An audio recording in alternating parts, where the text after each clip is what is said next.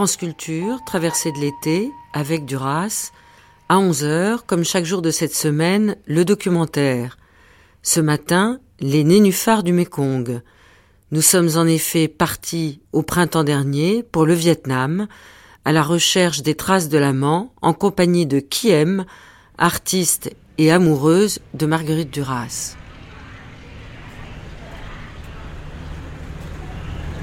Nous venons d'arriver à Sadek après 4 heures de route euh, de Cheminville. Il est midi et demi.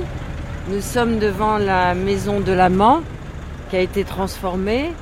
Il y a une inscription là devant en vietnamien qui dit quoi? Euh, Cette inscription euh, présente la maison ancienne, c'est-à-dire le monsieur Hintule, c'était son nom. Elle se trouve au numéro 255A, la rue Huệ. Et nous sommes à Sadek, dans la province de. Et la maison se trouve donc au bord du fleuve. et de chaque côté du fleuve, il y a des boutiques comme un marché permanent. Oui, c'est au milieu de la ville, complètement. Ça, existe depuis ça palpite de vie. Oui, c'est effervescent et c'est en permanence comme ça depuis des années. Je pense que du temps de Marguerite, c'était encore euh, plus, euh, je veux dire, euh, vivante.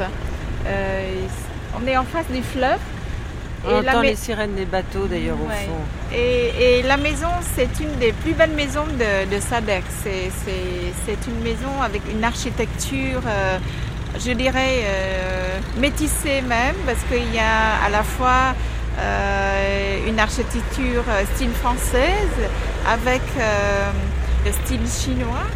Et c'est un mélange heureux et, je, trouve ça formidable parce qu'aujourd'hui, on, a encore cette euh, possibilité de, de retrouver cette ambiance euh, de l'amant, de la Chine du Nord, donc dans un Vietnam actuel qui a quand même changé et évolué. Euh. Oui, qui s'est américanisé en tout cas architecturalement.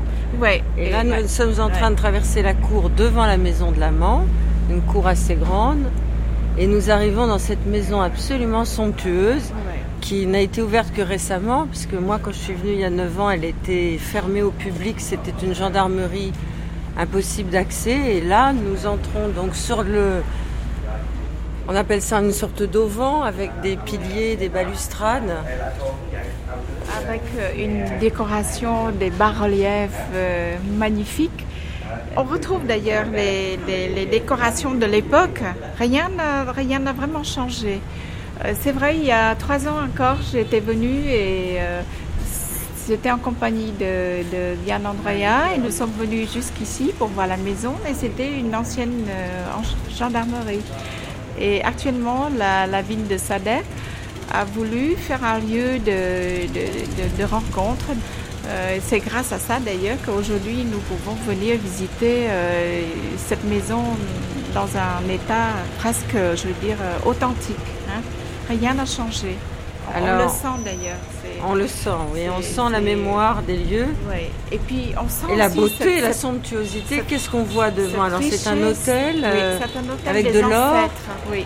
Et avec de l'or partout, avec une décoration, euh, on dirait une broderie de, style euh, baroque chinois. Voilà. là, on, passe la porte. Et, la, porte de la maison de, la l'amant. Voilà que n'a jamais pu passer Marguerite. C'est impressionnant, c'est impressionnant. Il y a encore des inscriptions avec euh, des calligraphies chinoises. Et puis bon, c'est un peu abîmé, mais c'est grâce à cette, euh, ces traces, on a, on a encore cette beauté du lieu. Et c'est émouvant parce que c'est vrai, Marguerite Duras n'a jamais pu justement dépasser cette porte euh, de, son époque. Et eh oui, parce que le père de l'amant ne l'y autorisait pas. Et là, qu'est-ce que voit je des Photos... on voit des photos de Duras. Oui. Voilà. Ah, on va les voir. On voit des photos de Duras dans la, dans la maison. On voit la photo du Chinois. On voit, on voit, en fait, voilà. Marguerite, une photo de Marguerite Duras. Oui, en haut, tout à fait en haut. À la fois euh, à la fin de sa vie, et puis on va peut-être s'approcher, non?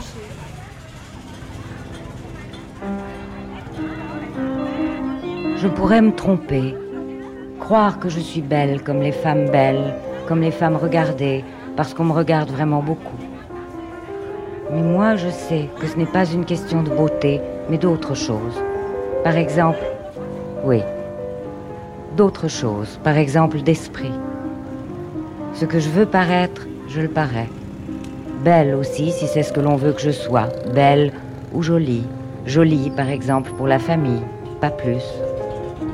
Tout ce que l'on veut de moi, je peux le devenir et le croire. Croire que je suis charmante aussi bien. Alors qui aime, on va voir ces photos puisque maintenant ce lieu interdit donc à Marguerite Duras, dont elle a tant rêvé, est devenu un musée et mieux, il y a des photos d'elle donc euh, accrochées sur un des murs de la maison de l'amant. Donc des photos d'elle à différents âges. Ouais. Ouais. Avec Jean-Jacques Hano. Et puis les personnages du, du film. Et en haut, c'est Marguerite. Euh, je n'arrive pas à lire. Voilà. Mais enfin, elle Très est âgée. très âgée déjà, oui. Donc, réparation de fête. Absolument, elle a franchi. Oui. Elle a franchi l'infranchissable. Elle a réussi après sa mort à Voilà. rentrer dans cette maison. Après tant d'années, après tant de souffrances, après tant de pages et de pages d'écriture, pour en arriver à, à être aujourd'hui euh, Accrochée. accroché, voilà, c'est le terme, accroché. Donc, euh, réparation de fête pour Marguerite et nous sommes très heureuses. Bonjour mademoiselle. C'est vous qui vous occupez de la maison de l'amant Oui, Euh, nous sommes à la maison de Huỳnh Thị Lê. Il était amant de Marguerite Duras, qui est écrivain français. À. Euh, cette maison a été construite en 1895 et a restauré en 1917 par le père de l'amant, Monsieur Huỳnh Cẩm Thuật. Il est chinois. Oui. Euh, cette maison est la maison traditionnelle vietnamienne et chinoise. Euh, La famille de l'amant, c'était une famille très riche. Oui, très riche, il est commerçant. Commerçant de Oui. quoi? Le, euh, des maisons, euh, des Ah, propriétaire oui. immobilier. propriétés. Oui, C'était le père de l'amant qui était très le père, riche. le père de l'amant. Et l'amant, il faisait pas grand-chose, il travaillait Non. pas beaucoup. Hein.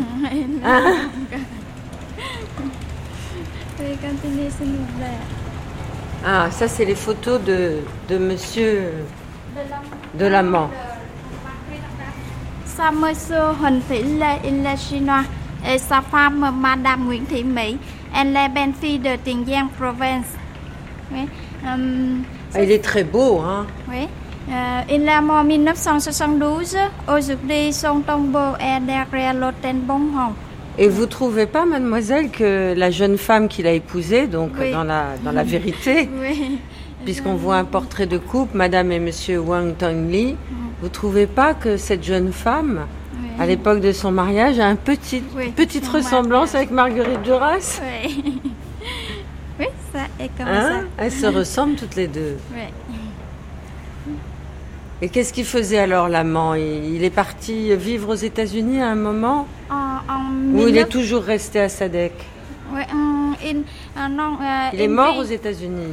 Il, euh, il a vécu à Sadek euh, à son jeunesse. Oui. Mais euh, il a vécu euh, à chợ lớn Sài Gòn, Hồ Chí Minh Ville. À Saigon, à Cheminville. Oui, Après, il est parti pour les États-Unis. oui. C'est ça. après. Toujours en, en profitant de l'héritage de son père. Oui, toujours. Et à l'époque, il y avait beaucoup de Chinois euh, à Sadek. Oui, euh, beaucoup euh, parce que euh, autrefois il y a un groupe de Chinois à Sadek. Une communauté. autour de ça. Oui. Alors là, on va voir d'autres photos. Ah oui, alors d'un côté, il y a Marguerite Duras et de l'autre côté, il y a la- l'amant et sa famille. Bien séparés. Monsieur et sa femme ont sept enfants. Trois filles, Sept et, enfants. trois filles et deux garçons. Aujourd'hui, troisième fille vit en France et les autres vivent aux États-Unis. Elle est médecin, médecin et enseignante. Et là-haut, ils sont sur une plage, monsieur et madame euh. Oui. Monsieur et euh, sa femme. L'amant et sa femme. L'amant et sa femme. Et de l'autre côté, alors on peut peut-être aller voir Marguerite. Elle est séparée par tout l'espace de la maison quand même. Ils les ont pas mis côte à côte, hein. on n'a pas mélangé.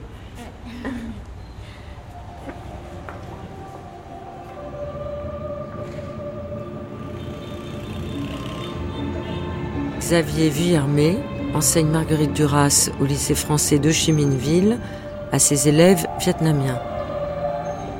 Connaissez le pays, donc il y a des, auteurs qui sont en sainteté ou qui sont en disgrâce. Marguerite Duras en tant que, euh, que figure euh, anticoloniale, en tant que féministe également, elle est, elle est, elle est vraiment euh, aimée des Vietnamiens.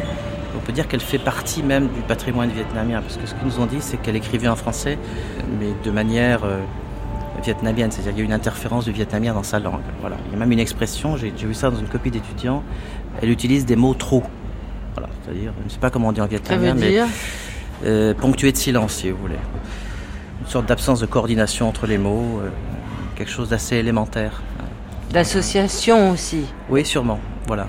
Euh, une langue qui fait appel plutôt à des échos sentimentaux qu'à une logique peut-être syntaxique très rigoureuse. Voilà. Ça, c'est marrant parce que j'ai souvent imaginé qu'il y avait quelque chose de la langue élémentaire primaire mhm. Qu'elle avait entendu parler quand elle était toute petite. Mais j'ai jamais. C'était qu'une intuition. Hein. Alors, ça, c'est une thèse qui est soutenue par des universitaires vietnamiens, aussi pour se réapproprier Marguerite Duras, qui fait partie de leur patrimoine. Donc, ils sont, euh, je crois, assez fiers de voir qu'elle écrit en français euh, avec une sorte de syntaxe intérieure vietnamienne parce qu'elle l'entendait aussi autour d'elle. Je ne sais pas à quel point elle le parlait. Euh, elle le parlait avec ses camarades de classe, sûrement. Hein. Mais. Euh, elle est quand même partie, elle avait 17 ans. 17 ans, voilà, c'est ça. C'est plus que l'enfance, c'est l'enfance, l'adolescence. Donc On a vu hier à Sadek une une photo d'elle quand elle avait 15 ans et qu'elle était avec une de ses camarades de mmh. classe, comme on disait à l'époque, anamite, entre guillemets. Et euh, ses copines, c'était, c'était pas des françaises, hein, elle était la seule française. Donc par définition, elle devait parler cette langue.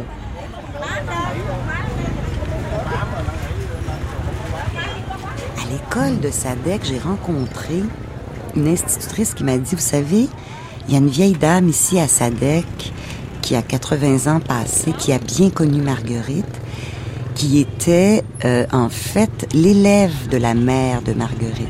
Danielle Laurin, journaliste québécoise et auteur d'un livre intitulé Lettres à Marguerite Duras.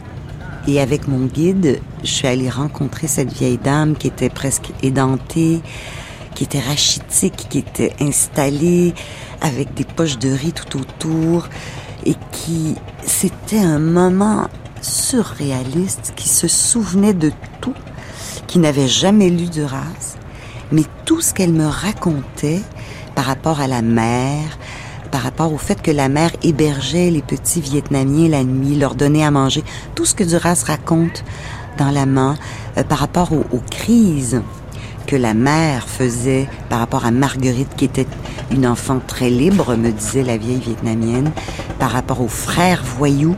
Elle était un peu amoureuse du frère voyou, cette, euh, cette vieille dame, quand elle était jeune. Elle me racontait tout ça. Et Duras a beau dire, l'histoire de ma vie n'existe pas, j'étais pas dans un livre, j'étais, j'étais dans des, de réels souvenirs de quelqu'un qui n'avait jamais vu le film de Jean-Jacques Hano, qui n'avait jamais lu les livres de Duras et qui me racontait des choses euh, qui sont arrivées. C'est sûr qu'au bout du compte, on peut dire on s'en fout en fait que ce soit arrivé ou pas. Quand on est obsessionnel, on veut tout savoir, on veut aller sur les traces et voir est-ce que c'est vrai ou pas. Mais c'est sûr qu'au bout du compte, l'amant ne serait pas l'amant si ce n'était qu'un simple témoignage de ce qu'a vécu Duras, sa vie a beau être fascinante, s'il n'y avait pas encore là la voix de Duras, il n'y aurait pas d'amant. Est-ce que vous avez regardé le film Le Mans Oui. Oui. Et vous? Oui. Vous l'aimez? Ah non, je, je n'aime pas le film Lamont parce que euh, beaucoup, il y a beaucoup de scènes, mais euh, au, au Vietnam, euh, c'est interdit. Au Vietnam, c'est interdit le film L'Amant Oui. Pourquoi? Parce que j'ai vu des versions piratées, moi, sur les trottoirs de Chi Minh. Parce que il y a, dans le film Lamont, il y a beaucoup de scènes. Ah, beaucoup de sexe Ah bah oui, Bah, l'histoire de l'amant, c'est une histoire d'amour et de désir et de sexe. Oui. Et on n'a pas le droit aujourd'hui de voir euh, ce genre de film. Oui. Oui, mais enfin, en même temps, on peut les pirater. Hein Il y a même un commerce du piratage. Elle la chinois comme Lamont de Marguerite Duras. hein. Ah, Euh, et voilà l'école de. Oui. où Euh, nous allons L'école aller. de Sodec où la mère de Marguerite Duras a enseigné Voilà. de 1924 à 1930. Et alors là, c'est le bateau, la photographie du bateau qui s'en va. Oui. Le bateau qu'a pris Marguerite Duras pour quitter le Vietnam, donc en 1932. Oui, c'est vrai. Oui. Et qui est l'homme à côté d'elle? Il y a la mère, il y a les deux frères, il y a Marguerite toute petite qui doit avoir 2-3 ans avec un grand nœud sur les cheveux. Mais c'est, elle est dans les bras de son père? Son père, son père, euh, il, il a euh, en France. Oui, son père était déjà. Mais manifestement, c'est une photo euh, de famille, voilà, où elle est avec son père et dans les bras de son père. Je connais bien cette photo, mais en fait, je, je n'arrive pas à trouver l'identité justement de cette personne qui, qui n'est pas euh, non plus le, le père de, de Marguerite. Mais bon, ben voilà, il y a un mystère. Il y a Il y a toujours, un un, il y a mystère. toujours un mystère euh, dans l'œuvre et, et- et dans cette photo, c'est pareil. On, on accepte ce mystère de, qui est dans la vie de Marguerite de Il est pas mal, l'homme de la mer. Oui, il est. hein, Ou l'amant de la mère. Là, quand on la voit, on... elle a un petit air vietnamien quand même, Ouais. hein, Marguerite. Mm. hein, au début, quand j'ai commencé à aborder son, son, œuvre, je veux dire, ses livres, euh, ce qui m'a attiré dans un premier temps, c'était justement le portrait de Marguerite. Je croyais qu'elle était aussi métissée. Et c'est par ce biais-là que je suis rentrée dans son travail, son œuvre. Et bon, moi aussi, je suis d'origine eurasienne. Et ça m'a. Bon, c'est une clé pour ouvrir une porte. Et bon, ça m'a étonnée de savoir par la suite que, bon, elle, elle n'a rien de, de, vietnamien dans son. dans ses origines. Et vous pensez, vous, avec le recul du temps, mademoiselle Liu, que c'était impossible que une Française puisse épouser un Chinois aussi riche Oui. C'était impossible. Oui, c'est vrai. Impossible. Dans cette région, il y avait beaucoup de, de personnes d'origine chinoise, des familles, et euh, en fait qui sont venues au Vietnam vers le XVIIIe siècle, qui remontaient par le Mékong et qui s'arrêtaient justement dans ces villes, dans ces provinces, et qui se sont installés comme commerçants et qui, a, qui s'est développé justement, euh, je veux dire, euh, c'est la culture et puis le, commerce. Et à leur manière, euh, ils, ils vivaient comme des, grands bourgeois voilà, de, province. Et, ce sont eux qui détenaient beaucoup de richesses justement dans ces régions, les terres et puis tout le commerce par le fleuve justement. Et comment étaient-ils considérés par les Vietnamiens? Ils étaient jalousés ou plutôt aimés admirés Non, je pense que c'était plutôt jalousé et puis admiré aussi, bien sûr. Euh, ils ne sont pas forcément aimés, mais peut-être qu'ils ne demandaient pas non plus d'être aimés par les autres. Donc, ils vivaient en, en autarcie traditionnelle et euh, ils ne se mélangeaient pas forcément, euh, je veux dire, avec d'autres populations.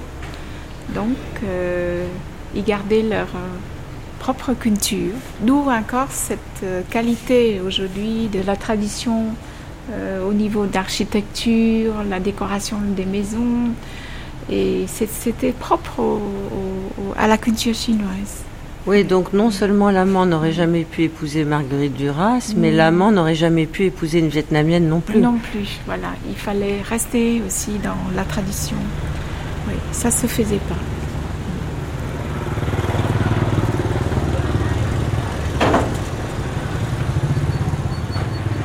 Il y a des photos d'elle hein, là-bas, vous avez vu ça? Oui, et d'autre part, on a découvert une photo où euh, Marguerite posait en tenue vietnamienne avec cette grande tunique de soie que portent les vietnamiennes encore aujourd'hui, avec sa meilleure amie de, de l'époque, qui sans doute devait être cette jeune femme, enfin autrefois jeune femme, Ah cette oui. vieille dame édentée que vous avez pu pas rencontrer. vrai. Ah, j'ai pas vu cette photo. Je vous la montrerai. Ah, j'aimerais beaucoup. Mais c'est quand même Et incroyable. elles se ressemblaient. Et Marguerite sur la Oui. photo ressemble à la vietnamienne, à, cette, on à sa souvent- copine vietnamienne. On a souvent dit ça, qu'elle avait des traits, hein, qu'on se demandait, euh, mais voyons, est-ce que c'est le Vietnam qui l'a transformée? Mais d'où ça vient, ces traits? Elle avait, euh, et d'ailleurs, Mitterrand m'avait parlé de ça, de, de ces traits si particuliers à Duras. Mais il y avait ça chez elle, hein. Elle, elle voulait pas, dans le fond, qu'on fouille vraiment la réalité. Elle voulait garder ça comme son espèce de mythologie à elle. Elle voulait pas qu'on s'accapare euh, sa vie. Elle voulait, en fait, être la seule à écrire sur sa propre vie. Je me rappelle qu'un jour à Paris, j'avais rencontré Frédéric Lebellet qui avait écrit un livre sur Duras et où, dans le fond, elle se mettait, elle, dans la peau et dans la tête de Duras pour décrire sa propre vie. Et mon Dieu, que Duras était en colère contre, cette femme. Elle gueulait au téléphone et était tellement fâchée contre cette femme. Non, mais de quel droit elle parle de ma vie avec ses mots à elle? Qui est-elle? Elle me vole mes livres, disait-elle. Elle me vole mon... C'est une voleuse. Et c'était terrible. Alors qui aime, après avoir vu la maison de l'amant, avoir pénétré dans cette très très belle demeure, nous sommes un peu en périphérie de la ville de Sadek, dans un endroit euh, bordé maintenant d'un tennis qui ne devait pas exister à l'époque, et nous sommes devant la tombe de l'amant. Oui, je- je- j'en vois deux. j'en vois deux, donc on va essayer de s'approcher pour lire un peu des inscriptions. C'est un peu abandonné, hein Oui, c'est vrai que c'est dans un état d'abandon total. Voilà, c'est- c'est ce qu'on peut dire. Et sur la droite, dont on voit la tombe de Monsieur Huyn Thuile, né en 1906 et mort à la date du 2 juillet 72. Et en dessous, on voit un autre chiffre, c'est-à-dire le 10-8 1972. Ça correspond à la date de calendrier euh, solaire. Voilà. Et donc on marque toujours les deux dates sur la tombe dans la tradition au Vietnam et la tradition chinoise. Voilà, parce qu'on on, on fête des anniversaires également des personnes décédées avec euh, la date de la cal- calendrier lunaire. Et donc cette tombe est quand même euh, entretenue parce que même si tout autour c'est un peu ruiné, abandonné avec une végétation euh, de mauvaises herbes, euh, il y a quand même euh, une petite urne avec des bâtons d'encens sur la tombe. Voilà, oui. Je pense que euh, c'est pas forcément de la famille, c'est simplement des personnes qui, peut-être même des, des visiteurs comme nous aujourd'hui, ou, ou quelqu'un comme ça qui arrive, et, ou bien des gens des, des- des voisinages. Voilà, c'est, ça peut être les voisins qui habitent à côté. Et dans la tradition également, on doit aussi mettre des encens euh, pour certains jours du mois, par exemple le premier jour du mois de calendrier lunaire ou le 15, quand c'est la pleine lune. Voilà. Et en fait, mettre des encens sur les tombes qui sont à côté de, de la maison, c'est aussi pour euh, demander à cet esprit de nous protéger. C'est plutôt ça. Donc, euh, je ne pense pas que ce soit entretenu par la famille vraiment. Voilà. C'est, par les voisinages, voilà, par d'autres personnes. Voilà. Donc, il est, mais il est mort à 67 ans. Alors on ne sait pas jeune. de quoi, On ne sait pas. Peut-être de chagrin d'amour. je sais pas, mais en tout cas, euh, Marguerite dit qu'elle l'a appris par un coup de téléphone d'Amérique. Oui. Je sais pas qui. Est-ce que l'amant avait euh, demandé à ce que quelqu'un euh, de proche la prévienne de sa mort, je ne vois pas d'autre explication à ce coup de téléphone. Je pense que la femme légitime de, de l'amant savait cette histoire, connaissait bien sûr cette histoire, et ça pourrait être elle qui l'a appelée également. ça ne serait pas étonnant non plus. Et juste derrière la tombe de l'amant, il y a une autre tombe, beaucoup plus haute, plus imposante, qui est vide, et où là euh, bah, poussent des mauvaises herbes, mais elle n'a jamais été scellée, cette tombe. Oui. Cette tombe est vide parce que c'est une tombe qui est destinée à la femme légitime, comme on dit, de euh, l'amant chinois. Elle est décédée aux États-Unis et son corps n'a jamais pu rapatrier au Vietnam. Donc cette tombe est toujours là et, qui reste vide pour la femme de cet amant. Alors quelle femme? C'est peut-être la question. Oui, le mystère demeure et, Encore une fois, et le jeu entre le réel et la fiction, s'entremêle par-delà la mort avec cette tombe vide. Alors certains ont mis en doute la véracité de l'histoire. Écoutez, vous êtes allé à Sadek, vous avez vu la tombe de ben la Oui, ça je crois qu'il est euh, impossible de ne pas croire à cette histoire. Il y a des, Vietnamiens à Sadek qui ont connu Madame Donadieu, donc euh, non, je sais que c'est un peu la mode de remettre en question des évidences, mais non, je, pense qu'elle est très présente ici. Alors euh, peut-être qu'on le voit moins à Saigon, c'est une grande ville, mais à Sadek, il y a des, gens qui peuvent vous parler quand même de cette histoire-là. Oui, nous avons pu rentrer dans la maison de l'amant. Et justement, on, peut... on peut imaginer que finalement, Marguerite Duras, euh, dans son adolescence, a été doublement offensée. À la fois offensée parce qu'elle devait, entre guillemets, se vendre aux Chinois pour parler le langage de sa mère. Et en même temps, elle a été rejetée par la famille du Chinois. Bien sûr. alors qu'elle était si jeune une double contradiction, oui, qu'on retrouve d'ailleurs dans, l'amant. Hein, c'est cette espèce de, prostitution de son corps, prostitution sociale, et puis l'impossibilité aussi d'accéder euh, au domaine de l'autre euh, par la loi sociale. Euh. donc oui, entre la loi coloniale et la, loi de, l'argent, prise entre des interdits, oui, c'est une expérience de la liberté aussi individuelle hein, chez, cette, chez cette adolescente qui a dû beaucoup souffrir quand on vient au Vietnam, on, se rend compte et qu'on visite les lieux. Je crois qu'on comprend mieux à quel point Marguerite Duras, dans son adolescence, a dû beaucoup souffrir. Oui.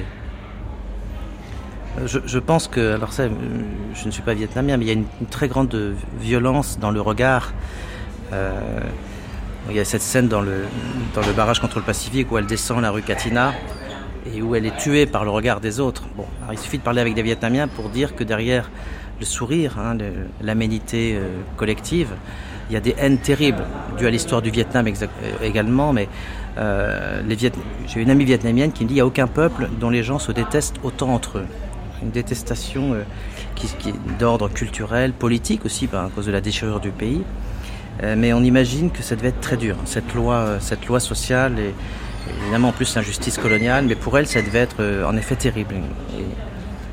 voilà, elle est dès le départ dans une situation euh, euh, incongrue et intenable. Voilà, elle est dans, dans la marginalité. Et elle y restera longtemps, on peut dire. Je pense que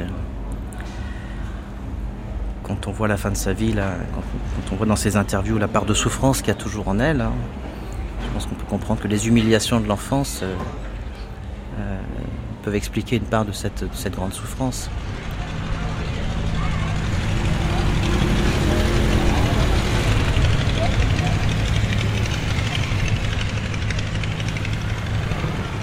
Nous sommes toujours à Sadek, mais devant l'école de filles, où la mère de Marguerite a été nommée donc euh, en 1927. Directeur de l'école, oui. C'était rare hein, d'être directrice de l'école quand on était une femme. Une femme à l'époque. En plus, elle était veuve. Elle avait trois enfants à charge. Et manifestement. Euh, C'était une très forte personnalité qui a dû euh, se battre énormément contre euh, l'administration, je veux dire, coloniale ou française de l'époque. Et en plus, se battre pour exister au milieu aussi euh, de, nos amis vietnamiens qui ne supportaient pas forcément cette ambiance, je veux dire, coloniale. Et hein. puis même, elle n'était pas aimée non plus de ses collègues français de l'administration coloniale parce que avait des méthodes pédagogiques très ouvertes, très, euh, on pourrait dire pré-Montessori euh, en quelque sorte. Et d'autre part, elle était très proche des élèves vietnamiens, ce qui n'était pas forcément bien vu. Oui. Elle raconte que les enfants venaient chez elle après l'école. Alors voilà, on est en plein, en plein cours. On va peut-être essayer de rentrer sans se faire voir dans un cours de petite fille.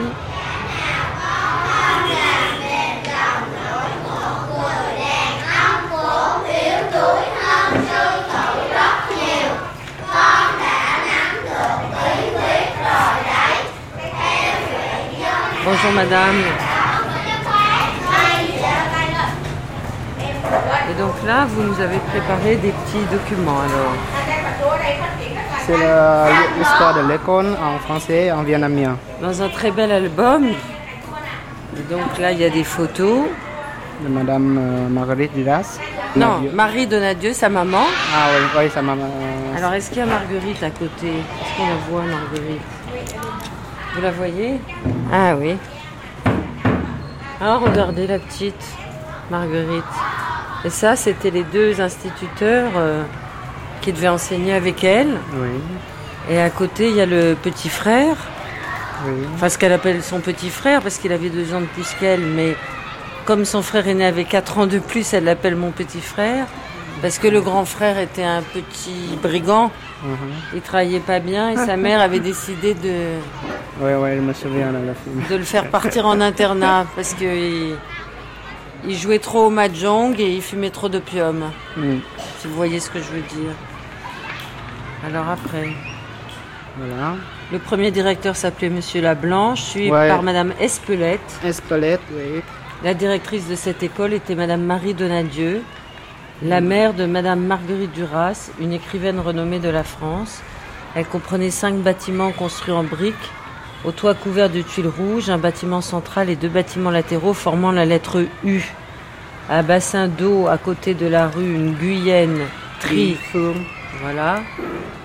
Un, quatrième, bâtiment. Servant de la salle d'enseignement, ménager et de blanchisserie. Ah, c'est pour les filles, évidemment. Et le cinquième, ce sont le lieu d'essence.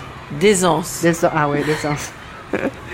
Il y avait sept classes, deux maths maternelles, deux classes préparatoires, un cours élémentaire, un cours moyen, et première et deuxième année, un cours supérieur. Les élèves travaillent le matin et l'après-midi. Les élèves étaient toutes des jeunes filles. Alors euh, maintenant, il faut que vous nous lisiez euh, le, diplôme de Madame Donadieu, donc la mère de Marguerite, qui appose d'ailleurs son nom euh, sous son statut, la directrice de l'école de filles de Sadec. Elle met Madame Donadieu. Mmh. Appréciation donc des directrices. Alors je vous laisse lire. Bonne élève, docile, disciplinée, bon esprit à réaliser des progrès satisfaisants cette année pourra devenir une bonne institutrice. Ah ben voilà, ça les institutrices veulent toujours que leurs élèves deviennent des institutrices. Dites bonjour mesdames et messieurs. Bonjour mesdames et messieurs. Maintenant, vous chantez. Chantez de la première vue. De la première vue en dos. De la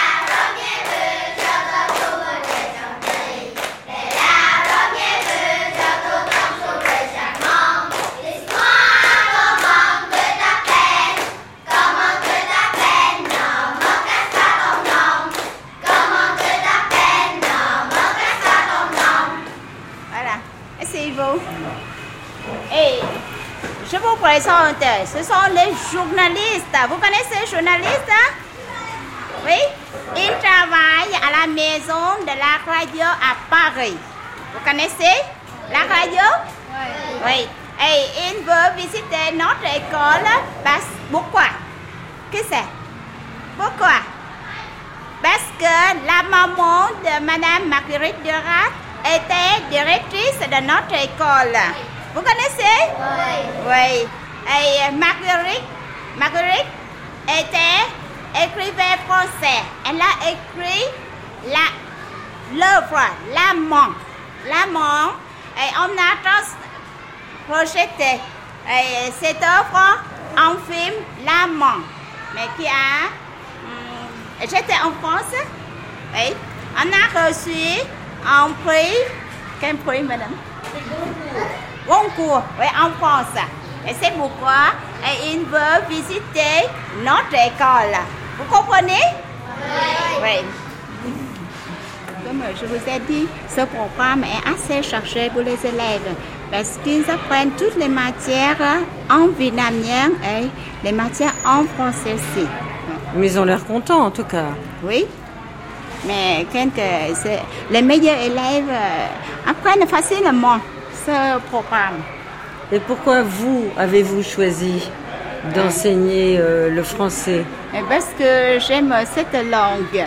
Et euh, le français est facile à prononcer, à lire, à parler. Et euh, le, le français est doux aussi. Il Et est doux. reste- oui. Il ressemble à la langue maternelle de mon pays. Et vous aimez Marguerite Duras? Oui, mais je ne je n'ai pas de temps pour lire tous ces œuvres. Parce que on doit préparer les leçons euh, pour, euh, euh, pour enseigner aux élèves. Et quel est le livre que vous préférez? Hum, euh, L'amant, j'ai dé- déjà lu euh, L'amant et le barrage. Hum, Tous les deux œuvres seulement. Merci beaucoup, Ah oui. Madame Longté. J'espère que euh, vous reviendrez ici encore une fois.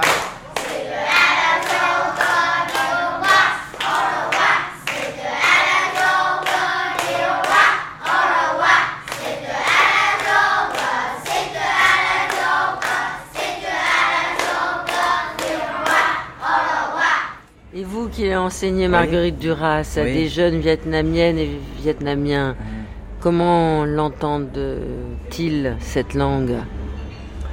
Alors, euh, alors, j'ai des lycéens qui sont euh, pour moitié vietnamiens. hein. nous sommes euh, à l'école française qui va s'appeler l'année prochaine lycée français. Xavier Viermé. alors j'ai une petite anecdote à vous raconter, c'est que nous allons, le lycée va déménager puisqu'il s'agrandit. Beaucoup de, de familles mieux. vietnamiennes veulent mettre leurs enfants dans le système éducatif français. Tant mieux. Mais je fais partie d'un comité qui voulait baptiser le nouveau lycée Marguerite Duras. Voilà. Mais sachez que euh, dans la communauté française, qui est très influente, puisque les parents payent, il reste toujours une animosité euh, assez féroce envers Marguerite Duras, Non. parce qu'elle a été pro-vietnamienne, euh, ou parce qu'elle été pro-communiste, ou parce qu'elle été homosexuelle. Vous elle, est- sulfureuse. Donc, je pense qu'on va. Mais ça, vous ne le dites pas. hein. Toujours est-il que ça. On, on nous a fait savoir que ça serait de toute façon pas Marguerite Duras, et bon, quelque chose de beaucoup plus euh, consensuel, euh, euh, Victor Hugo ou Alexandre Dumas, vous voyez. Voilà. Mais ça aurait été tellement bien, le lycée Marguerite Duras. Voilà. Donc dans Bah mes oui, mais c'est bien aussi de continuer à faire peur. Oui, Tellement de temps après sûr. sa mort. Bien sûr. bon, pour en revenir à votre question, donc les lycéens euh, au programme de seconde, euh, ils ont le barrage contre le Pacifique, donc c'est agréable de le faire ici parce qu'on a des documents, on a des photos de Sadek, euh, et puis parce qu'on peut les emmener dans Saigon voir les traces de l'Eden Cinéma. Bah, Alors- il a disparu. Ouais, mais le, lieu- quand même un petit lieu, cinéma à côté, donc je dis que Ouais. je, je trafique un peu, je fais un Duras, je mélange la réalité et la fiction, je leur dis que c'était là qu'elle qu'elle jouait du que, sa- que la mère jouait du piano. Mais euh, ils trouvent le livre très difficile parce que euh, bon, c'est un livre difficile d'accès, mais on, on arrive finalement à leur faire aimer euh, cette violence euh, des rapports entre en- entre les fils et la mère, et, et on arrive à les faire écrire. Voilà, on fait, des ateliers d'écriture. Ils arrivent à voir, je pense, la, dimension euh, à la fois classique et moderne du roman. Là, c'est plus pour euh, le professeur de lettres qui parle, à montrer que ce roman très classique évolue quand même petit à petit vers le début du nouveau roman. Mais au niveau des personnages, euh, ils sont fascinés par la, violence des rapports entre, entre la mère et les enfants. Mais quand on discute avec les Vietnamiens, cette fois-là, ils disent que dans les familles vietnamiennes, il y a une extrême violence aussi. Derrière l'apparence euh, souriante, confucéenne, euh, les règlements de compte se, passent à coup de savate, si vous voulez. Hein. Voilà, on se tape dessus. Le bruit de la gifle qu'il donne. Certaines se tuent. Ce manquement des femmes à elles-mêmes par elles-mêmes opérées m'apparaissait toujours comme une erreur. Il n'y avait pas à attirer le désir. Il était dans celle qui le provoquait, où il n'existait pas. Il était déjà là dès le premier regard, ou bien il n'avait jamais existé. Il était l'intelligence immédiate du rapport de sexualité, ou bien il n'était rien. Cela, de même, je l'ai su avant l'expériment.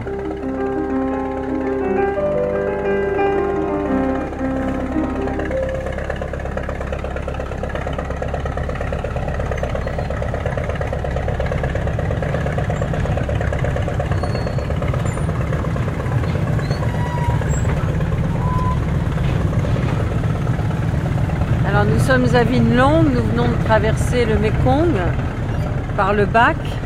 C'était le bac qui permettait à la mère de Marguerite de pouvoir rejoindre euh, au moment du début de l'année scolaire euh, l'école où elle exerçait dans cette île, non loin de ce cercle colonial. C'est un paysage qui a beaucoup imprégné Marguerite Duras, notamment euh, pour l'élaboration de ce personnage qui hante son œuvre qu'est l'Olvestein. Alors c'est pas le bac euh, dont parle Marguerite où elle a rencontré l'amant, mais elle aurait pu le rencontrer aussi sur ce type de bac, sauf que les choses ont beaucoup changé aujourd'hui. Aujourd'hui, euh, le bac, euh, il n'y a plus de limousine noire de l'amant, mais il y a beaucoup de jeunes familles avec des motos, des bicyclettes, des enfants sur les bicyclettes. Mais cette beauté du Mekong est là. Bien sûr, le temps a passé on, ne peut pas rester sur la nostalgie parce que le temps s'avance, les choses changent, mais c'est vrai, l'eau est toujours la même. On est toujours sur les mêmes eaux, sur les eaux des Mékong, avec euh, toutes ces euh, nénuphars qui s'accrochent toujours au bord du fleuve. Et je crois que le temps s'arrête aussi par cette occasion.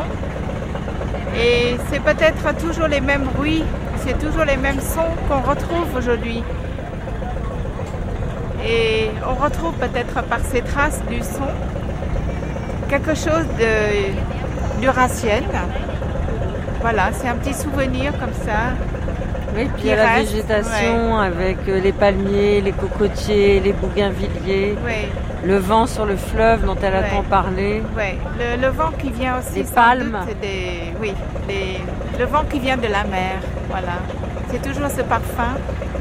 J'imagine qu'à cette époque-là, c'était pareil. C'est les mêmes parfums, c'est les mêmes vents. Même Mais les mêmes paysages. Avec une absence simplement de Marguerite. voilà, on est là pour témoigner euh, de ce temps qui est passé D'ailleurs, ils nous regardent. Oui.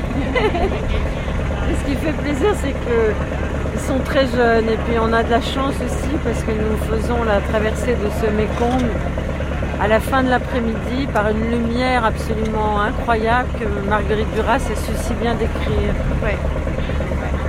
Avec les reflets du soleil dans l'eau. Et cette lumière un peu blanche. Un peu blanche, oui, exactement, avec le reflet de l'eau du fleuve. Et c'est émouvant parce que cette traversée du Mékong, c'est presque. C'est comme une traversée du Vietnam avec la France également. Voilà, on est au milieu du Mékong pour l'instant. Mais de l'autre côté, il y a les rives. Voilà, donc on est encore dans l'entre-deux là. Quelquefois, il y a des contre-courants qui. Euh, on, croirait que des choses s'écoulaient dans, dans un sens, mais en fait, quelquefois, on retrouve les plantes, des fleurs, des nénuphars qui remontent aussi dans l'autre sens. Mais je viens de voir là. Voilà, c'est étonnant.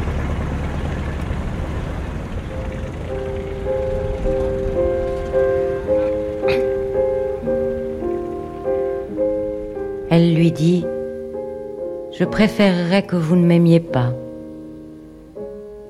Même si vous m'aimez, je voudrais que vous fassiez comme d'habitude avec les femmes. Il la regarde comme épouvantée. Il demande C'est ce que vous voulez? Elle dit que oui. Il a commencé à souffrir là, dans la chambre, pour la première fois. Il ne ment plus sur ce point. Il lui dit que déjà il sait qu'elle ne l'aimera jamais. Elle le laisse dire. D'abord elle dit qu'elle ne sait pas. Puis elle le laisse dire.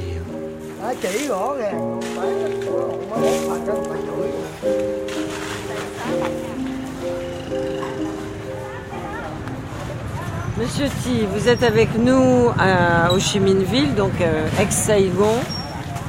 Il est 11h du matin, nous sommes à Cholon. Cholon, c'est le plus grand marché euh, de Saigon. Oui, c'est le plus grand marché de Saigon. Donc on y trouve de tout. Oui, c'est ça.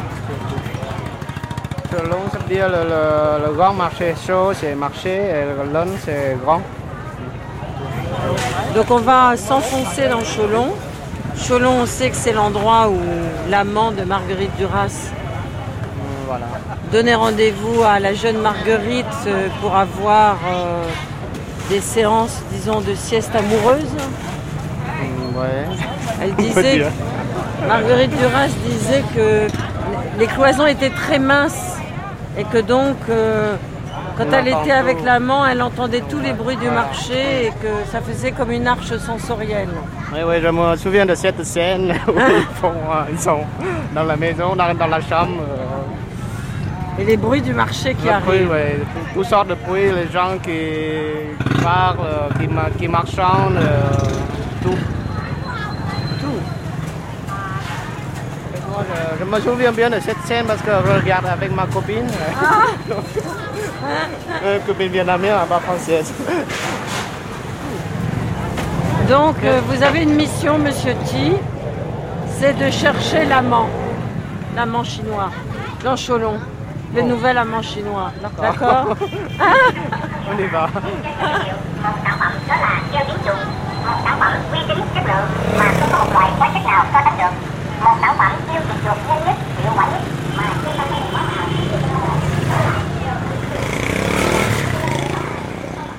Dans l'œuvre de Marguerite Duras, év- évidemment, il y a l'amant qui a obtenu le prix Goncourt et qui l'a fait connaître de très nombreux lecteurs, puisque ça a été un prix Goncourt qui a dépassé le million, et c'est très rare dans l'histoire du prix Goncourt.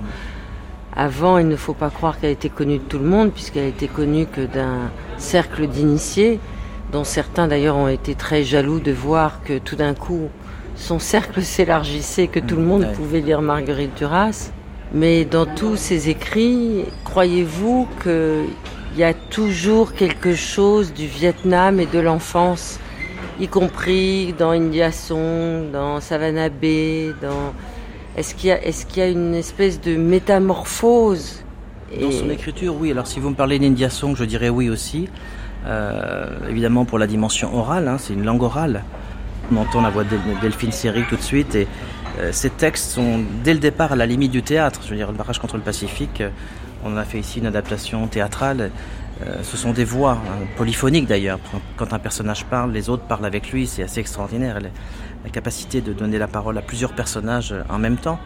Elle aimait Alors- beaucoup Faulkner. Voilà. Euh, alors peut-être moins dans ses tout premiers, comme Les Impudents, où il y a une facture très classique.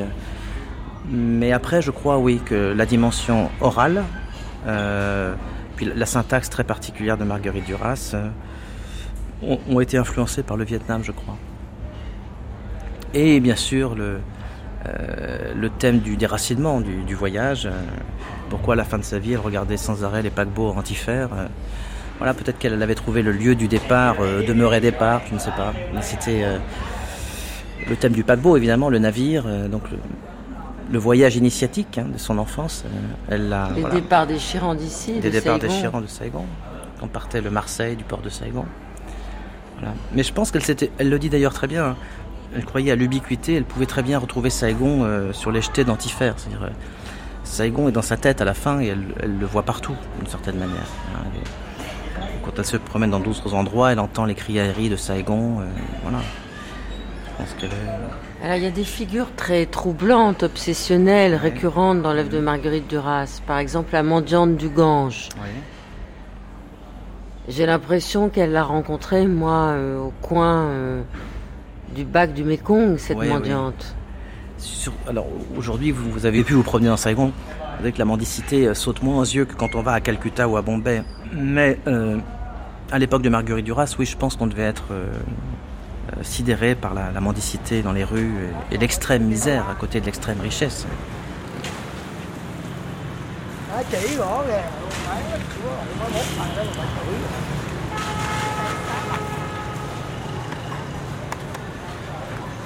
Donc, Monsieur T, nous sommes dans un endroit où aurait pu être Marguerite avec son amant. On voit très bien comment sont constituées les maisons, donc elles donnent sur le marché. Jean-Jacques Hano a décidé de prendre euh, une de ces maisons là où nous sommes pour euh, tourner les scènes. Ce qui est très intéressant et ce que vous pouvez peut-être nous décrire, c'est comment euh, sont constituées ces maisons. Ces maisons donc d'abord une sorte d'auvent avec les mobilettes entassées, mais quand même un petit hôtel allumé. Ouais, Ça c'est toujours dans les maisons. Il y a une, thờ, donc c'est pour les, les, les génies de, de richesse. En fait, dans toutes les maisons chinoises, on trouve ça. Alors là, il y a des chiens qui aboient. Et donc ces maisons sont constituées en fait d'un seul tenant, puisque après euh, cet auvent avec euh, les mobilettes, il y a une, une seule pièce. C'est exactement ce qu'a décrit Marguerite dans l'amant d'ailleurs. Une seule et unique pièce qui donne sur une arrière-cour. Et on peut voir encore à quel point, même si Marguerite Duras a écrit ça très longtemps après l'avoir vécu, à quel point euh, l'imprégnation des lieux est restée dans sa mémoire. Parce que quand on lit l'amant, on voit qu'elle décrit très exactement la structure de la maison telle qu'elle existe encore aujourd'hui, intouchée. Il y a beaucoup de Chinois dans le marché de Cholon? En fait, c'est- un marché de- des Chinois, donc euh, il n'y a que des Chinois en fait. Des Chinois, mais ils vivent longtemps en- au Vietnam, donc ils parlent euh, vietnamien un peu.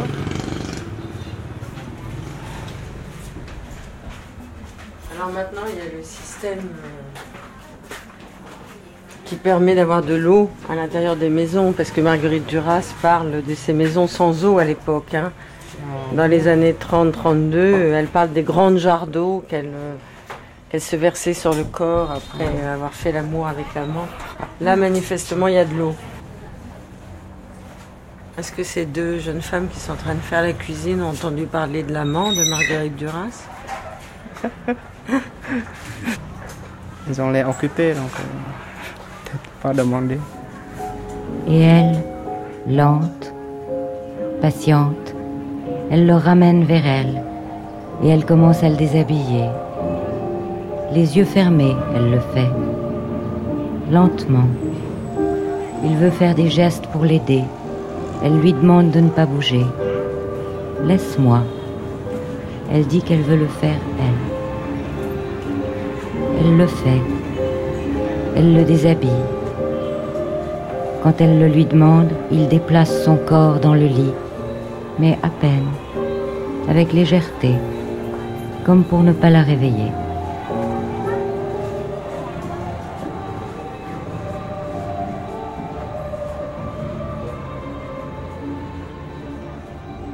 Vous ne trouvez pas, Xavier Vuillermé, que Marguerite Duras a quelque chose de vietnamien dans son visage, dans son attitude Je dirais oui, euh, je dirais oui. Dans la... Mais vous savez que le...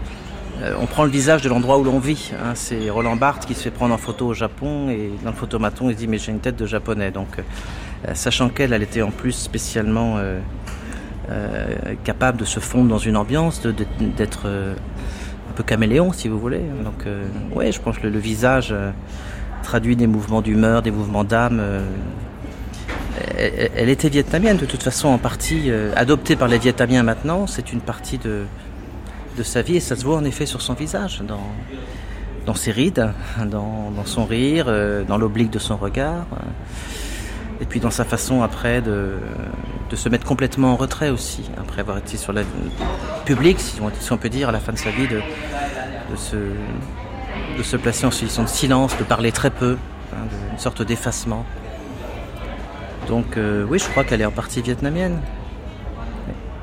Comment comprenez-vous qu'elle n'ait jamais souhaité revenir dans sa terre natale, le Vietnam? Pour ne pas revenir sur des lieux de souffrance, je, je suppose, parce qu'elle sans doute avait-elle tourné la page, euh, et que, par peur d'être déçue, hein, c'est toujours difficile de retourner sur des lieux qui ont été des lieux d'enfance très forts, euh, avec autant, je pense, de, souvenirs négatifs que positifs. hein. C'était un, drame, et en même temps, c'est là qu'elle est devenue adulte, d'une certaine manière. Je pense que c'est une de ces raisons-là. Euh, quelque chose qui était, euh, qui était encore douloureux, peut-être derrière la douceur apparente euh, du Vietnam, hein, les clichés de l'Asie du Sud-Est, de l'ex-Indochine. Bon, Saigon est une ville très dure, je veux dire très dure dans les rapports humains. Hein. et pour une jeune aujourd'hui, une jeune, euh, une jeune Marguerite Duras, mais qui serait vietnamienne, pour une jeune vietnamienne de 17-18 ans, la vie est très dure. hein, entre le trouver un espace individuel pour avoir une relation amoureuse, il n'y a pas d'espace privé, donc euh, c'est comme avec Augusty, il faut aller dans la forêt. ouais. Euh, et puis le, bon, la ville devient une jungle urbaine terrible, très dure. hein, trouver du travail, c'est très difficile. Et bon, bah, les, jeunes qui viennent parfois au lycée, ils, ont, ils font 15 km en moto, sous la pluie. Donc cette dureté de la ville, hein, Saigon est une ville dure, avec des pègres toujours, hein, avec des, des banlieues qu'on ne voit pas, mais qui sont des banlieues très dures. Euh, elle n'est pas complètement euh, passée, cette violence-là. hein, Moi, ce que j'aime chez Marguerite Duras, c'est cette violence toujours contenue. hein. C'est que il y a un style extraordinaire qui tient une violence et à tout moment ça pourrait exploser, ça tient quand même. Mais euh, il y a de la rage chez elle. Quand elle dit dans le barrage contre le Pacifique, ils parlent pas et gueulent. Écoutez, des Vietnamiens qu'on aime beaucoup, hein, je suis marié à une Vietnamienne, mais on ne discute pas, on gueule souvent pour régler des problèmes. Donc euh, dureté, violence, et puis à côté compensé aussi par des, parenthèses de grande douceur aussi quand on va près du fleuve. Mais pour une jeune fille euh, vietnamienne, c'est toujours très dur. Toujours très dur. Le travail, euh, la pression sociale de la famille, devoir se marier jeune, etc. Donc euh, toujours d'actualité, je pense. Marguerite Duras se battrait toujours pour la, la cause féminine et vietnamienne, je pense. Bon, alors nous allions repartir du quartier des bouquinistes quand nous sommes arrivés devant le dernier bouquiniste, le plus chic, puisque là c'est climatisé. Et Monsieur T a un sourire d'enfer. A-t-il trouvé l'amant Monsieur T. Bon, bah, finalement, on a trouvé euh, l'amant, qui s'appelle d'ailleurs l'amant euh, de la Chine du Nord. Eh ben oui, Hein, elle a écrit l'amant de la Chine du Nord, elle a écrit Voilà, deux Un amants. vietnamien qui vient d'être publié en 2008. Oh, c'est magnifique. Voilà. De Marguerite Duras. euh, tout en vietnamien. Et qu'est-ce qui a marqué au dos de la couverture? Ça, c'est derrière. Oui. Pouvez nous le lire en vietnamien Oui, c'est en vietnamien et je traduis en français et je relis en vietnamien. Tôi được tin anh đã mất từ nhiều năm nay. Đó là vào tháng 5 năm 1990. Vậy là cách đây một năm. Tôi chưa bao giờ nghĩ đến cái chết của anh. Người ta cũng bảo tôi rằng anh được chôn cất tại Sa Đéc. Rằng ngôi nhà màu lam vẫn ở đó. Nơi gia đình và con cái anh cư ngụ. Rằng ở Sa Đéc anh vẫn được mọi người yêu mến vì lòng nhân hậu, vì tính giản dị, và họ cũng bảo rằng về cuối đời anh trở nên rất mộ đạo. Tôi bỏ đó công việc mình đang làm. Tôi viết câu chuyện về người tình Hoa Bắc và về cô bé. Marguerite Duras tháng 5 năm 1991. Je vais traduire en, en français le texte que je, je viens de lire. Euh, J'ai appris sa mort euh, il y a des années. C'était en mai 1990. C'était il y a un an. J'ai jamais pensé à sa mort. On m'a dit qu'il a été enterré à Sadek, que la maison bleue était toujours là, où sa famille et ses enfants habitent, et qu'il est- il était aimé par euh, tout le monde à cause de sa bonté, sa simplicité et euh, qu'à la fin de sa vie, il devient très religieux. J'ai arrêté le travail que j'étais en train de faire. J'écris l'histoire de l'amant du Nord et de l'enfant.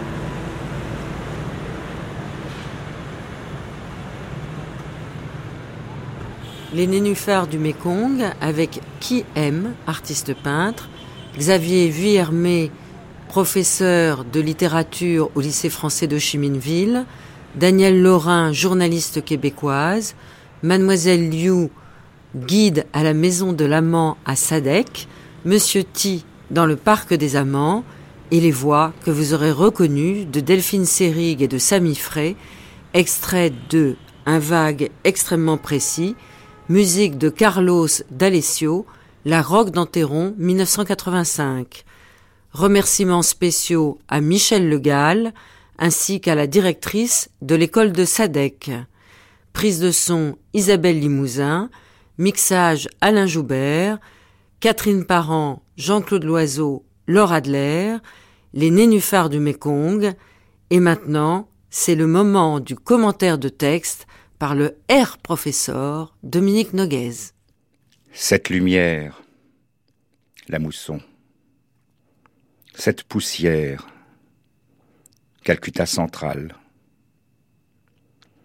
Il y a comme une odeur de fleurs, la lèpre. J'ai choisi cette citation parce que, qui se trouve dans India Song, dans le film, mais aussi dans le texte théâtral puis radiophonique qui a donné lieu ensuite au film, parce que c'est, par là que je suis rentré dans l'œuvre de Duras. Et au fond, cette phrase, il y a comme une odeur de fleurs, la lèpre, elle est pour moi restée comme une sorte de d'emblème du, film et, du texte et au fond de l'œuvre de Duras, car peut-être euh, est-ce une bonne façon d'entrer dans l'œuvre que d'entrer par India Song, parce que euh, on voit bien avec une phrase comme celle-là qu'il n'y a pas lieu de séparer l'œuvre écrite de l'œuvre filmée, que euh, se recoupe, elle se prolonge. Et ici, cette phrase a euh, toutes sortes de vertus, euh, presque pédagogiques, car elles nous permettent de voir certaines des caractéristiques de l'écriture de Duras. Elle, euh, elle a la particularité de la concision, d'une brièveté qui peut même atteindre la fulgurance.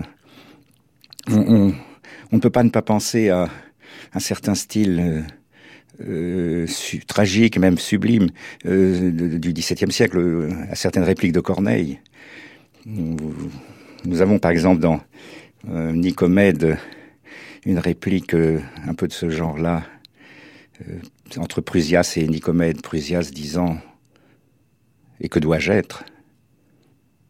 Et Nicomède répond Roi. Ou bien dans Médée, la suivante de Médée dit à celle-ci, dans un si grand revers, Que vous reste-t-il? Et elle répond Moi. Moi, dis-je, et c'est assez. Eh bien, je retrouve un peu de cette, ce balancement de la phrase, enfin cette euh, fulgurance soudaine euh, dans cette réplique. Il y a comme une odeur de fleurs, la lèpre. Plus loin, on a des dans le film, on a des, répliques du même genre. Ces jonques, le riz. Sur le talus, ces taches sombres, les gens. Cette couleur verte, elle grandit, l'océan. Et on voit que si on essaie d'analyser le style de Duras, que par opposition, enfin c'est pour chercher des oppositions très très marquées, avec par exemple la phrase extrêmement complexe, enchevêtrée, pleine de subordonnés de Marcel Proust, on a euh, chez Duras des, une recherche de, euh, de, petites propositions autonomes. On a des parataxes, c'est-à-dire des juxtapositions de petits éléments, euh, et non pas des subordinations. Simple juxtaposition de, de propositions avec euh, une recherche de la concision et même quelquefois de l'ellipse. Par exemple, toujours dans India Song, il arrive des moments où, les verbes n'ont plus de sujet, non, ni, pronom, ni nom. Par exemple, ne souffre pas, ou bien ne supporte pas, non, ne supporte pas.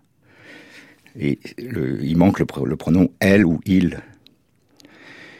il y a aussi, euh, à certains moments, des ellipses, euh, cette fois du mot euh, le plus important, le, mot qu'on n'ose pas dire. Par exemple, à propos des amants du Gange, ceux qu'elle appelle les amants du Gange, c'est-à-dire Michael Richardson et Anne-Marie Streeter. Il y a cette phrase il avait été convenu entre les amants du Gange qu'ils devaient se laisser libres d'agir si, un jour, l'un ou l'autre jugeait bon de... Et là, dans le texte, on a arrêt, silence. Si un jour l'un ou l'autre jugeait bon d'eux, évidemment c'est le mot mourir qui manque. Merci Dominique, nous vous retrouverons chaque jour à la même heure, mais pour clore cette matinée, nous allons vous proposer Marguerite Duras au travail pendant la dernière demi-heure. Aujourd'hui, le document s'intitule Le cinéma de l'amant. C'est une lecture choisie et commentée par Marguerite Duras en août 87, filmée par Claude Berry pour Rennes Productions. C'est encore le moment où Marguerite Duras croit qu'elle pourra tourner elle-même l'amant.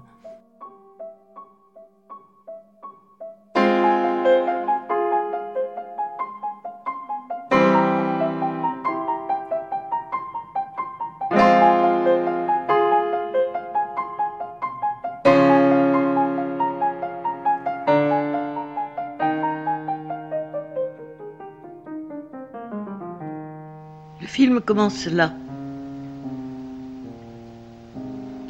J'ai 15 ans et demi. C'est le passage d'un bac sur le Mekong. L'image dure pendant toute la traversée du fleuve. Dans le pays où je suis né, nous sommes dans une saison unique, chaude, monotone. Nous sommes dans la longue zone chaude de la Terre. Pas de printemps, pas de renouveau.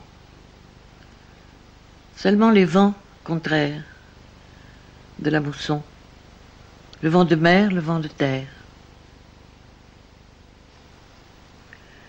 Ce jour-là, je reviens à Ségon, au pensionnat, après les vacances, des vacances scolaires, je ne sais plus lesquelles. Je suis allé les passer dans la petite maison de fonction de ma mère, à Sadek, et je reviens à Ségon, par le car. Je me souviens même du kilométrage de la route. Il fallait cinq heures pour rejoindre Ségon. Il y avait 147 kilomètres.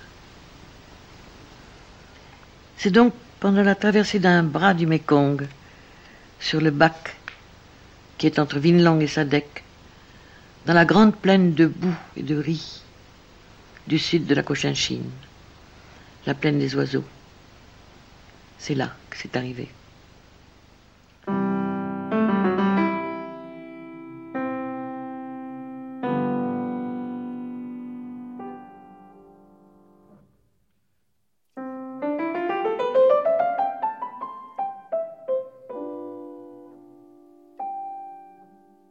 C'est à. C'est à l'opposé des boulevards qui relient la ville chinoise au centre de Ségon.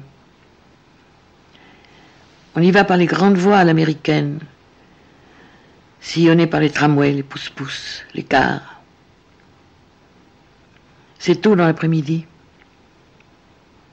Elle a échappé à la promenade obligatoire des jeunes filles du pensionnat. C'est un compartiment au sud de la ville. Dans le souvenir, il est à l'écart. Y aurait-tu des, des jardins en face de la rangée des compartiments L'endroit est moderne, meublé à la va-vite, avec des meubles de principe, moderne style. Il dit Je n'ai pas choisi les meubles. Il fait sombre dans le studio. Elle ne demande pas qu'il ouvre les persiennes. Elle est sans sentiment très défini, sans haine,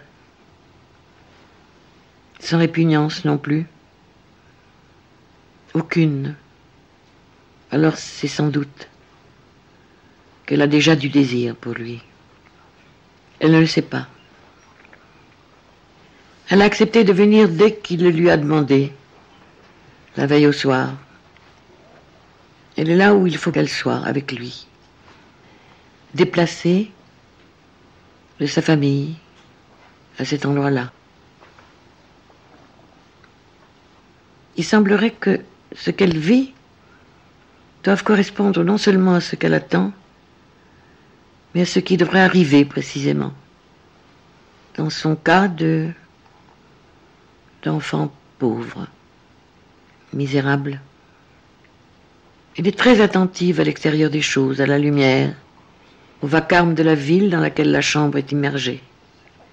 Lui, il tremble. Il la regarde tout d'abord comme s'il attendait qu'elle parle. Mais elle ne parle pas. Alors il ne bouge pas non plus. Il ne la déshabille pas. Il dit qu'il l'aime comme un fou. Il le dit tout bas et puis il se tait. Elle ne lui répond pas. A un silence tel, ce serait à fuir, et il ne fuit pas. Elle pourrait répondre qu'elle ne l'aime pas, mais elle n'y pense pas, elle ne dit rien. Elle le regarde. Et tout à coup, elle sait, là, à l'instant. Elle sait ce qui va arriver. Elle sait qu'il ne la connaît pas, qu'il ne la connaîtra jamais, qu'il n'a pas les moyens de la connaître, de connaître tant de perversité et de faire tant et tant de détours pour l'attraper. Il ne pourra jamais, lui. C'est à elle de savoir, désormais, entre eux. Elle sait. À partir de son ignorance à lui, elle sait tout à coup. Déjà sur le bac, il lui plaisait, il lui plaît maintenant. La chose ne dépend que d'elle seule. Elle lui dit, je préfère que vous ne m'aimiez pas. Mais même si vous m'aimez, je voudrais que vous fassiez comme l'habitude, avec les femmes que vous avez. Il la regarde comme épouvantée. Il demande c'est ça que vous voulez? Elle dit oui, c'est ça. C'est là dans la chambre qu'il a commencé à souffrir à cause de cet enfant, pour la première fois.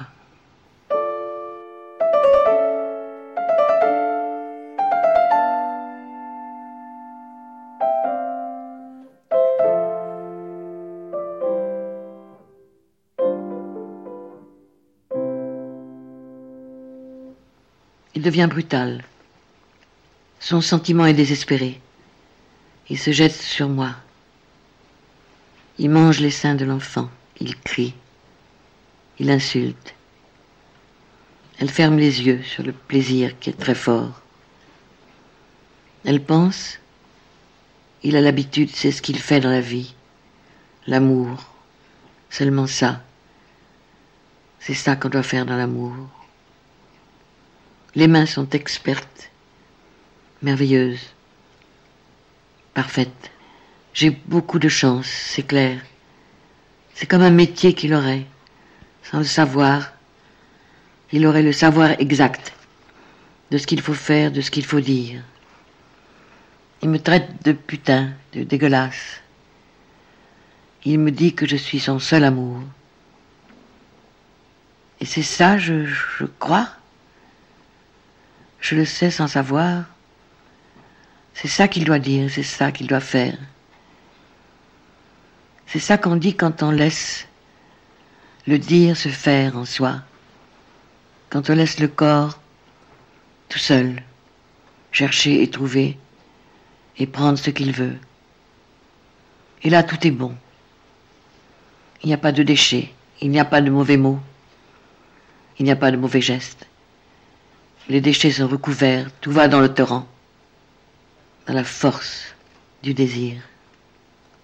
Le bruit de la ville est si proche, si près, qu'on entend son frottement contre le bois des persiennes. On entend comme s'il traversait la chambre.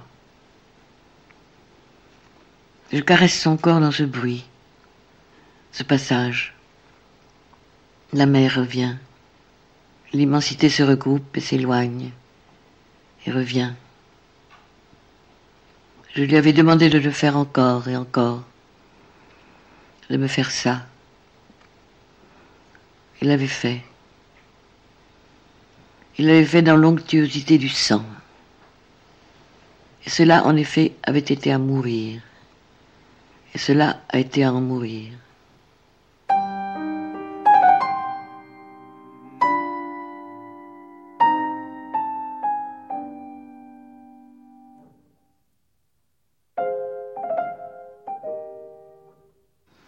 Je reviens près d'Hélène Lagonelle. Elle est allongée sur un banc. Et elle pleure parce qu'elle croit que je vais quitter le pensionnat. Je m'assieds sur le banc. Je suis exténué par la beauté du corps d'Hélène Lagonelle, allongé contre moi. Ce corps est sublime, libre, sous la robe, à portée de la main.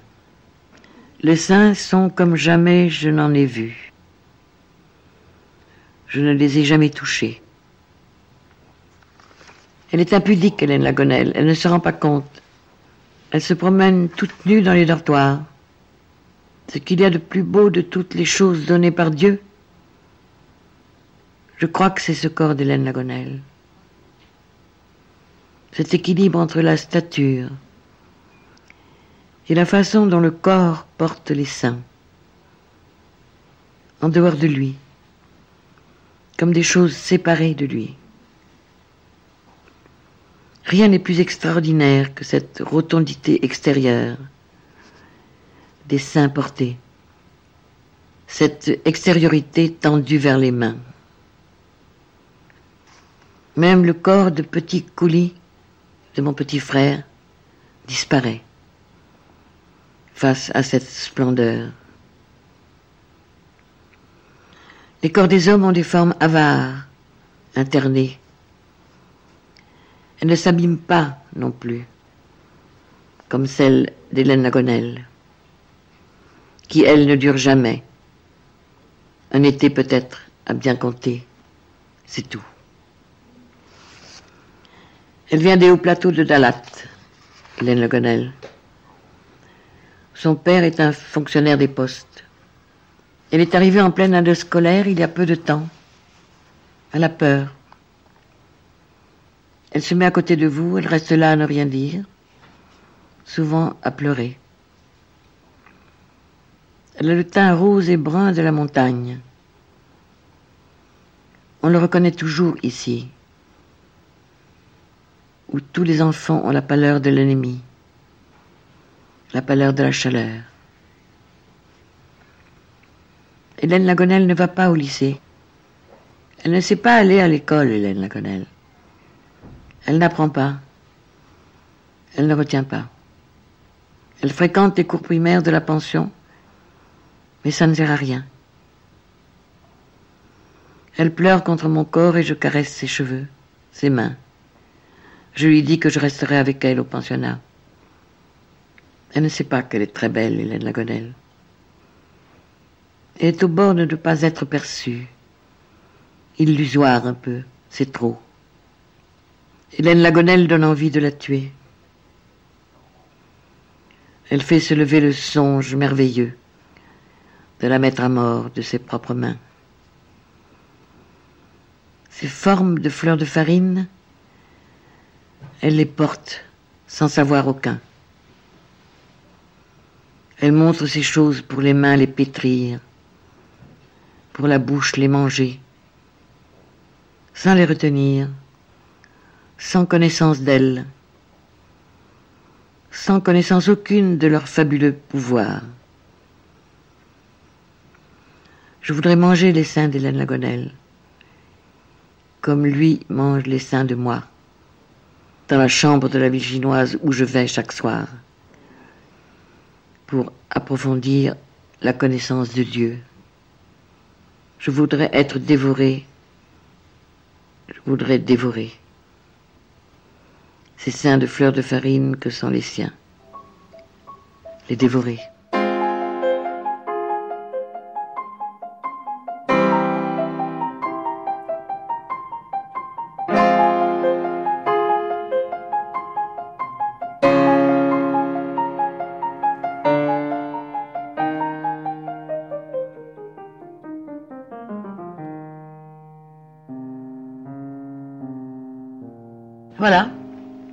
Parler de ça un peu. Du film. Oui. Il y a des choses que vous n'avez pas pu lire. Non, je peux pas. C'est la mort du petit frère, je peux pas, du tout. C'est au-dessus de mes forces. Alors, euh, tant pis. Il, a, il avait un souffle au cœur, il a. Moi, dans, dans ma tête, c'est le, le frère aîné qui l'a tué. Il a eu trop peur, c'est un enfant qui a eu trop peur. Trop peur d'être tué par lui, par le frère aîné. Voilà ce que j'ai accepté du livre. Mais est-ce que le plus grand ennemi de ce film, est-ce que c'est le roman? Je ne sais pas encore répondre à ça. Le film est possible. Un film est possible. Il ne faut pas oublier que le livre été fait pour un album de photos. En fait, j'ai l'impression qu'il y, a- il y a surtout des photos des gens plus que des lieux. non? Sauf de lui, il n'y en a aucune. Oui. De l'amant? Oui, Et on ne sait pas son nom non plus. moi je le sais. Vous le savez? Il est mort, en tout cas, il y a quelques années, en Amérique, où il s'était réfugié pour échapper au communisme, sans doute. Il y avait une fortune à sauver. Voilà, les lieux que je vois, s'ils sont restés les mêmes, c'est les fleuves d'abord. C'est le même fleuve à, à Sadek et à, et à avec ce qu'on appelle aussi en Cochinchine les racks. C'est-à-dire, c'est, ça ressemble au délaissé un petit peu. C'est des bras qui n'aboutissent pas, des bras de mer. Et là, il y a beaucoup de villages. Et autour de Vinlong, il y en avait beaucoup de ces bras de mer qu'on appelait des racks. Et l'endroit était très très beau, les grands bâtiments de l'administration générale, les parcs, les tennis, donnaient directement sur le fleuve. Les cercles, le cercle des Blancs, dont je parle dans, dans le vice-consul. Et la maison de l'institutrice est déjà quand même au fond de la ville blanche. Dans les endroits, dans les endroits un petit peu discrédités. Enfin, tout ça, c'est des, c'est des problèmes à côté du vrai problème qui est, à mon avis, de deux sortes, qui est, qui est un problème de chronologie et un problème de masse de matériaux. Qu'est-ce qu'il faut emporter avec nous dans le film? Qu'est-ce qu'il faut laisser. Hmm. Est-ce qu'il faut circonscrire l'histoire à l'aventure de l'amant et puis arriver la- au terme du livre? Ou de traiter à fond vraiment dans sa singularité. Ou bien est-ce qu'il faut embarquer aussi la famille Les mœurs de cette famille? La colère fondamentale Je crois qu'il faut faire deux films et puis ensuite les mélanger. Il faut faire le film littéral, avec dialogue, avec situation, entre la petite, les frères et la mère. La vie à Sadek, la vie à Vinlong. Et puis faire le deuxième film avec l'amant. Et ensuite, comment on dit, matcher. Il y a deux façons de partir, c'est où on part de Sadek, où elle prend le car sur la place du marché, et sa mère l'accompagne. Elle s'assied donc près du chauffeur du car, et elle arrive au bac. Mais je préfère partir du bac. L'autobus descend avec elle sur la banquette avant. Et il y a déjà l'auto noir. La longue voiture noire du cinéma de Duras. Elle est déjà là, postée, avec le chinois. Et elle voit tout de suite qu'il y a un chinois. Mais elle descend toujours parce qu'elle a peur. Tout le monde a peur sur le bac, le fleuve fait très très peur. Il y avait un bac à câble. Oh, ça durait bien un quart d'heure quand même, un quart d'heure, vingt minutes. C'était grand comme le Léman. Hein. Je descends. Je suis là, sur le bac, près du bastingage. Et lui descend. C'est très simple, il demande qui je suis. Les blancs, c'est aussi rare qu'un haricot blanc dans un kilo de lentilles. Ça se voit. C'est normal. Il est riche, il a une bagnole de milliardaire. C'est normal qu'il puisse quand même lui demander qui est. Mais qui êtes-vous? C'est de la, façon directe de, de s'aborder. Parce qu'après, il lui demandez vous, vous êtes d'où? Et il est de Sadek. Et il décrit la maison qu'il habite sur le fleuve. Et tout d'un coup, elle voit ce que c'est, oui. Elle voit que c'est un Chinois, multimillionnaire. Et c'est là que commence le film. C'était Le cinéma de l'amant, document Benoît Jacob, avec Duras, première partie L'amante, Alain Joubert, Catherine Parent, Jean-Claude Loiseau, Laure Adler. Demain, nous partirons pour le Cambodge et nous évoquerons Hiroshima, mon amour. Mais chaque jour, nous nous quitterons sur une chanson française, une de ces chansons qui faisait tourbillonner le cœur et le corps de Marguerite ce matin, Barbara, l'amoureuse. Pour toi, soudain, le cri du ciel n'est plus si gris. Pour toi, soudain, le poids des jours n'est plus si lourd. Voilà que sans savoir pourquoi, soudain tu ris. Voilà que sans savoir pourquoi, soudain tu vis. Car te voilà, oui, te voilà. Amoureuse, amoureuse, amoureuse, tellement amoureuse. C'est vrai, alors le gris du ciel n'est plus si gris, c'est vrai, alors le poids des jours n'est plus si lourd. C'est vrai, alors soudain tu sais pourquoi tu ris, c'est vrai, alors soudain tu sais pourquoi tu vis. Car il est là, oui, il est là. Amoureuse, amoureuse, amoureuse, tellement amoureuse. Puis soudain le gris du ciel redevient gris, et puis soudain le poids des jours redevient lourd. Tout est fini, tout est fini, l'amour se meurt. Il est parti, il est parti, et toi tu pleures.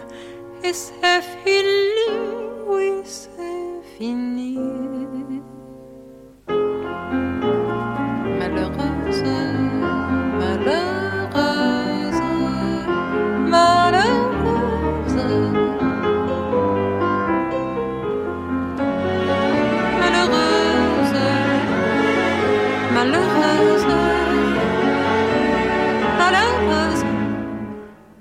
tellement malheureux.